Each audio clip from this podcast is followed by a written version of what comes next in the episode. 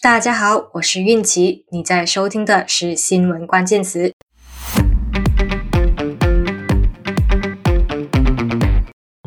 其实呢，最近的马来西亚处于一个有点混乱，很多东西都有所更动的情况。首先呢，是马来西亚从五月一号开始落实了一千五百令吉的最低薪金制，但是呢，不包括加班费和津贴的一千五百最低薪金。目前呢，只有大企业以及关联公司开始落实，微型企业和中小型企业可以暂缓执行。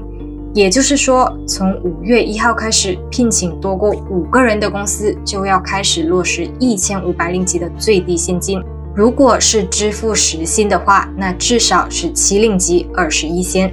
至于那些聘请少过五名员工的雇主呢，就可以拖到明年才落实新的最低薪金制。马来西亚的最低薪金从二零一三年的九百令吉到二零一八年的一千一百令吉，二零二零年的一千两百令吉，再到今年的一千五百令吉，增长了百分之二十五。那么受益群体其实到底是谁呢？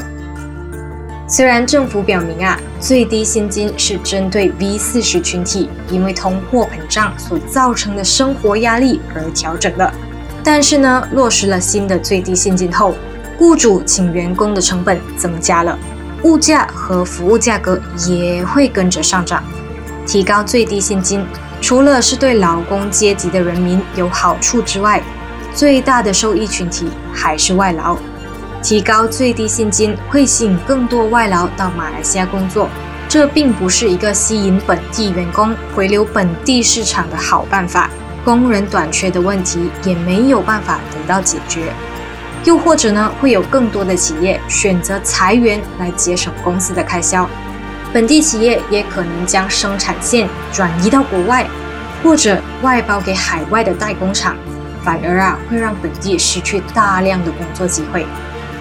同时呢，因为马来西亚的制造业和出口业聘用的外劳很多。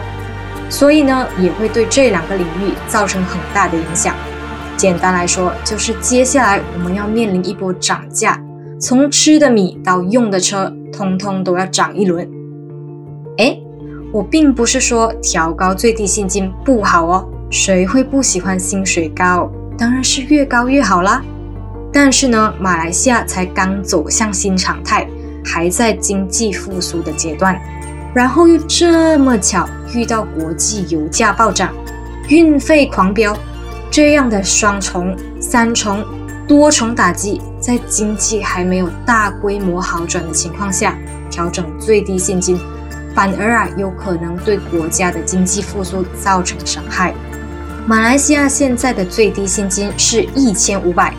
很妙的是啊，马来西亚公积金局前阵子呢发布了最新资料。他们指出，住在雪隆区的有车单身人士，每个月只需要月薪两千五百令吉，就可以过上体面的生活。根据公积金局发出来的资料啊，体面的生活呢是这样的：房租三百七十，水电费九十，吃饭五百八十，车贷七百六十，个人护理七十。医疗三十，社交活动开销一百五十，其他开销一百三十，紧急开销算你个一百四十，最后剩下两百五十存起来。资料一发布啊，网民就开骂了：这样的薪水在雪龙地区真的只是生存而已，算得上什么体面？